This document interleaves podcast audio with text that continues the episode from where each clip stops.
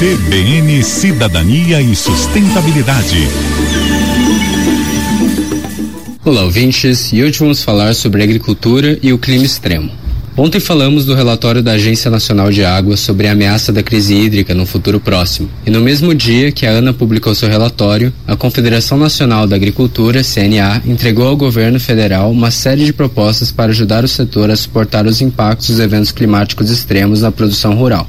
Os produtores rurais sofreram prejuízos significativos no último ano com episódios de seca, calor intenso, frio excessivo e chuvas fortes. As propostas foram entregues nas mãos do ministro Carlos Fávaro, do Ministério da Agricultura, durante uma reunião com a vice-presidente da CNA. A entidade cita os efeitos do El Ninho, que devem persistir até o início do outono, mas evita falar da crise climática global, cujas causas incluem o desmatamento para dar lugar à produção rural em larga escala, além de práticas agrícolas pouco eficientes.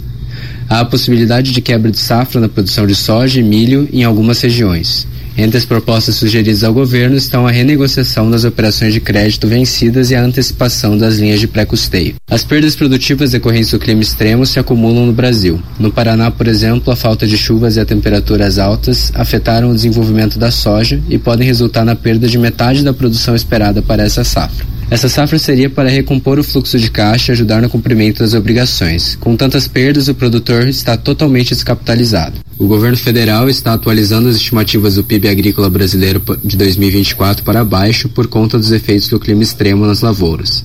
A principal preocupação é de que as perdas agrícolas sejam de tal dimensão que prejudiquem o desempenho geral da economia. E ainda tem gente que não acredita nas mudanças climáticas. Isso quer dizer que não estão dispostos a mudar nada no seu estilo de vida e condução de seus negócios. Talvez quando acordarem já seja tarde demais. Aqui é Matheus Barros, para a CBN.